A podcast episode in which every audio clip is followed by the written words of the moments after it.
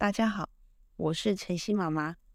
今天要来说永熙和一晨勇敢冒险，而且如何用机智化解困难的故事。永熙是一个六岁小女孩，一晨是一个快满两岁的小男孩。永熙和一晨是感情很好的姐弟，更是彼此的好朋友。永熙和一晨很喜欢去阿妈家玩，除了阿妈会准备好吃的东西之外，主要还有另一个连爸爸妈妈都不知道的秘密，就是阿妈有一个魔法书柜。那个书柜上有好多好多的书，书柜上的书名有的是耳熟能详的，有的却是连听都没听过。但是这些都不奇怪，奇怪的是翻开书之后，以为会有什么厉害的内容和图片，但什么都没有。只有一开始的主角介绍、背景介绍，而且所有的故事都没有结局。到底为什么阿妈会有这个神奇书柜呢？而永熙跟一晨又是怎么发现的呢？在这里就先卖个关子，等之后再告诉大家。今天和往常一样，永熙和一晨吵得要去阿妈家玩，爸爸和妈妈也不以为意，因为他们本来就很喜欢去找阿妈。爸爸和妈妈在把永熙和一晨送到之后，也就离开了。因为爸爸妈妈要离开，才能去阿妈的魔法书柜啊。阿妈笑笑的看着永夏一晨：“你们确定已经准备好了？”永熙兴奋的说：“当然，当然，阿妈你不用担心。”阿妈接着说：“我再提醒一次哦，一旦进入了故事世界。”一定要将故事结局改变，或是让书中犯错的角色反省，或是真心道歉，你们才能再回到真实世界哦，不然就会被困在故事书的世界里。爱冒险的西回答说：“是的，是的，我知道。”伊晨年纪小，他紧紧抓着姐姐的手。永熙感受到一晨的紧张，他拍拍一晨的头说：“不用担心。”姐姐会把你安全的带回来的。阿妈微笑且放心的看着他们说：“那你们要选哪一本书呢？”永熙环顾了一下书柜，说：“就这本《兔子和乌龟》吧。”其实永熙的心里有个底，他想，这应该是龟兔赛跑的故事。这个故事我很熟，我知道怎么改变结局。这时，阿妈将那本书拿下来。将书放在书柜前的桌上。这时，只听到阿妈说着：“故事魔法，魔法故事，改变该变，该转就换，请让永熙一晨进入。”这时，突然一阵风吹来，永熙和一晨被风吹得眼睛都睁不开。接着，又从书中发射出像太阳一样刺眼的光亮，强烈到让永熙一晨闭上眼睛。等到强风停下，刺眼的光线也消失之后，永熙和一晨才慢慢的打开眼睛。这时，他们俩站在一个山脚下，身旁有很多的动物在吆喝着：“加油，加油，加油！”永熙看着前面的兔子和乌龟正在起跑点上，狐狸裁判拿着旗子挥动，正宣布比赛开始。只见兔子咻的一声，已经不见踪影，而乌龟还在起跑点，慢慢的一步一步的往前爬。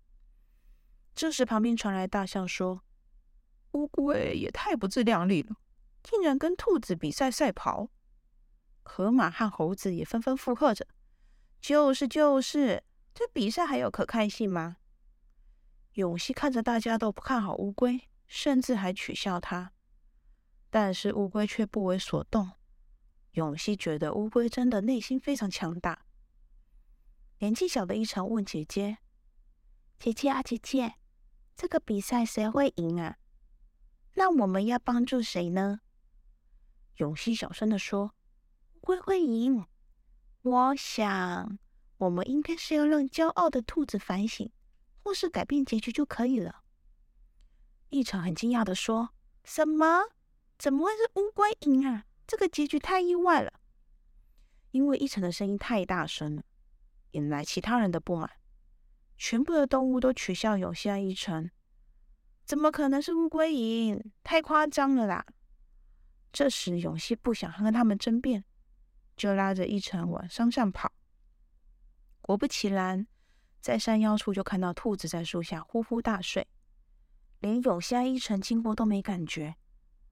一成这时觉得姐姐好厉害，所以就把姐姐的手握得更紧。他们一路爬上山顶。看到长颈鹿直播员播放着即时讯息，怎么办？怎么办？兔子已经在大树下睡了好久了，一点都没有转醒的痕迹。而这时，乌龟已经领先兔子了。旁边围观的人慢慢把目光看向乌龟，对他已经不像之前那样的轻蔑跟看不起，纷纷佩服他的毅力。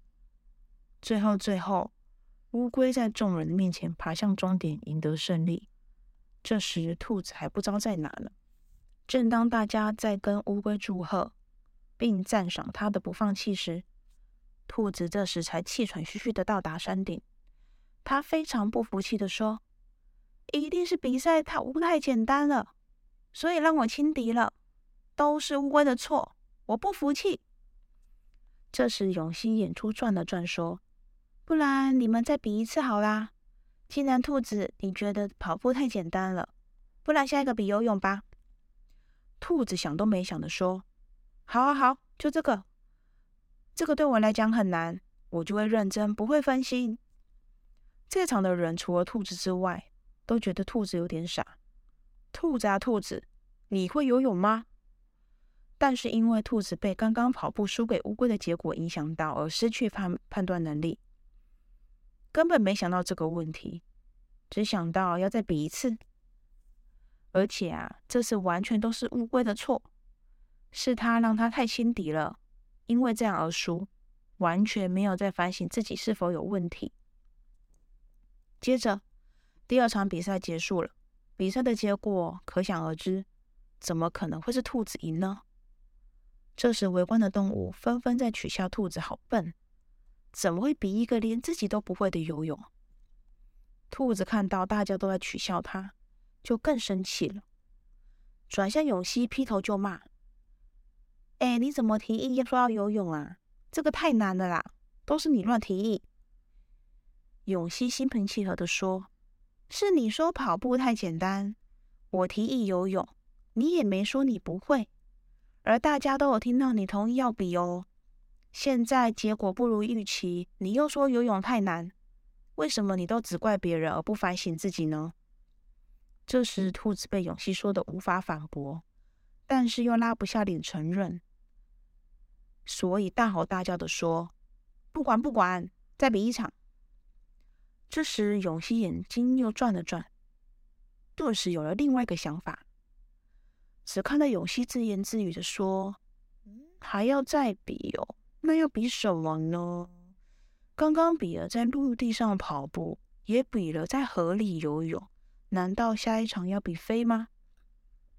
这时兔子听到了，就大声的说：“对对对，比空中飞！”大家都吓傻了，又不是鸟有翅膀，兔子跟乌龟怎么飞呀？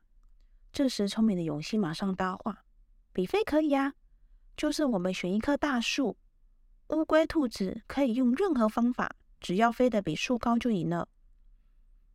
兔子心想：这个比赛对于它跟乌龟来说都很难，而乌龟什么都慢慢的，我一定可以赢乌龟。所以兔子连问都没问乌龟愿不愿意，就直接定下了下一场的比赛规则。有希看着乌龟什么话都没说，就过去拍拍乌龟的肩膀说：“你没问题的。”只要按部就班、稳稳的前进就好。乌龟看着永熙就笑了。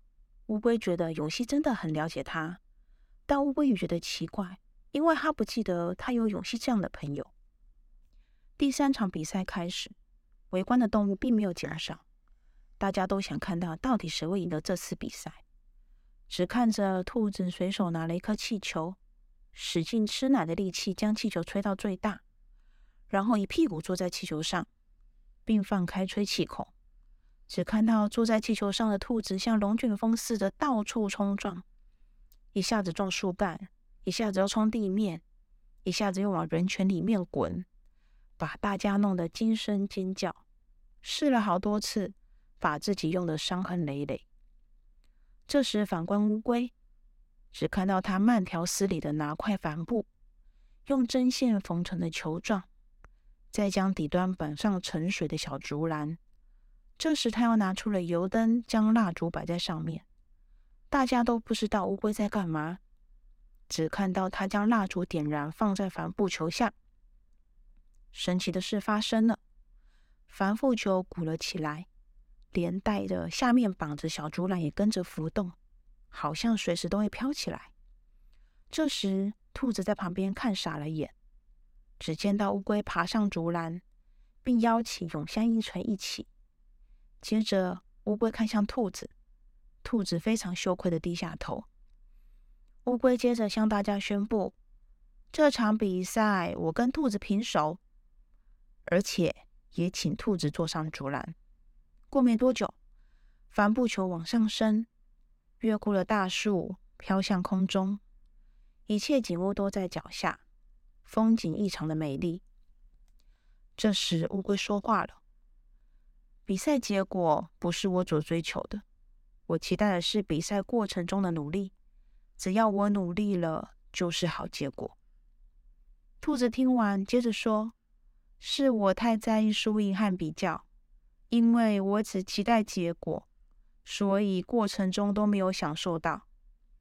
乌龟，谢谢你教会我这些，最后也对不起。兔子很诚心的向乌龟道歉。这时，乌龟转向永夏一成：“你们是不是传说中的故事指引者啊？因为很多的故事结果不完美。”而期待你们来帮助我们更美好。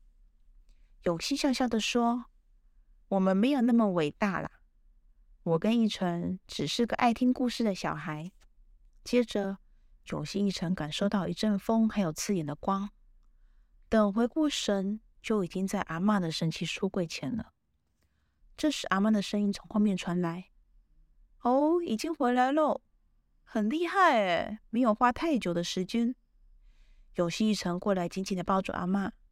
永熙说：“阿妈，阿妈，我来跟你说发生了什么事。”一成接着说：“我说了，我说了。”一个开心且充满笑声的下午即将展开。今天这个故事告诉我们，不管做任何事，并非只有在意输赢，而是要去感受迎向目标的过程，即使是结果不如预期。但在过程中，你得到的所有收获，将会变成你成长的养分，慢慢的成为一个内心强大且无坚不摧的人。如果像一开始的兔子一样，遇到问题只会怨天尤人而不检讨自己，最终机会会从你身边溜走。因为内心不够坚强，无法坚定意志的人，是没办法像墙缝中的小草一样挣脱泥泞而迎向阳光的。今天有心的一程的旅行告一段落，你期待下一次会到哪个故事中旅行呢？